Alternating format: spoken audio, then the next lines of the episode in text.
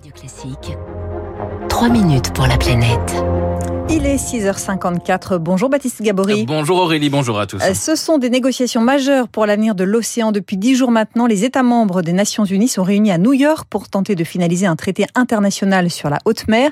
Les négociations durent depuis quatre ans maintenant et Baptiste, les enjeux sont majeurs. Ouais, quatre ans hein, de négociations officielles, mais le début des discussions remonte aux années 2000. C'est dire si ce traité est attendu, un espoir à la hauteur de l'immensité de ce que l'on appelle la haute mer. Alors la haute mer, c'est l'ensemble de l'espace marin situé au-delà des frontières euh, des États. Julien Rochette est le directeur du programme Océan de l'IDRI, l'Institut du développement durable et des relations internationales. C'est-à-dire au-delà de la zone économique exclusive euh, des États. Et cet espace, c'est 64% euh, de la surface de la planète. Donc, ce qui veut dire qu'aujourd'hui, on négocie un traité pas sur un espace mineur, mais bien pour plus de la moitié de la planète. Une immensité longtemps méconnue car très difficile d'accès, des fonds sous-marins de 5000, 6000 mètres de profondeur, méconnus, mais aussi ignorés car présumés sans vie ou presque, ce qui est faux, on le sait aujourd'hui. On n'avait pas connaissance de l'exceptionnelle biodiversité qu'elle renferme. Il n'y avait pas encore eu toutes les découvertes scientifiques. Et puis par ailleurs, euh, la technologie ne permettait pas euh, d'aller en haute mer. Et aujourd'hui, grâce euh, ou à cause de la technologie, la haute mer suscite de nouveaux intérêts, de nouveaux enjeux, parce qu'il y a des nouvelles menaces. Il y a une intensification des activités humaines en haute mer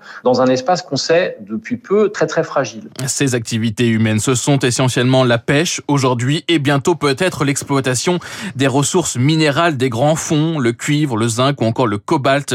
Ce traité devrait donc permettre, c'est sans doute ce, ce, point, son point essentiel, de créer des aires marines protégées en haute mer, ce qui n'est pas le cas aujourd'hui, et c'est essentiel, selon François Chartier, responsable du programme Océan de Greenpeace. Pour nous, c'est essentiel pour qu'on puisse arriver à atteindre un objectif qui est de protéger au moins 30% de la surface totale des océans. Et cet objectif, c'est pas nous, Greenpeace, qui le sortons de nos chapeaux, mais c'est celui qui va être porté et on on espère validé dans le cadre de la Convention sur la diversité biologique. Et le traité sera en fait l'instrument juridique de cet objectif de protéger les océans pour enrayer la perte de biodiversité et pour le changement climatique. Des aires marines protégées, oui, mais sous quelle forme et avec quel degré de protection? Une aire marine protégée ne fonctionne que si elle est soit intégralement protégée, aucune activité humaine, ou très fortement protégée, donc que des activités de type euh, pêche artisanale, tourisme durable, sinon ça sert à rien. Et l'autre aspect, c'est ce qui se négocie en ce moment à New York aussi, c'est le mécanisme et la gouvernance du traité. C'est un traité sans capacité à travailler avec un comité scientifique, sans moyens, sans capacité à initier et proposer des armes protégées, n'aura aucun pouvoir et, on resterait au statu quo actuel.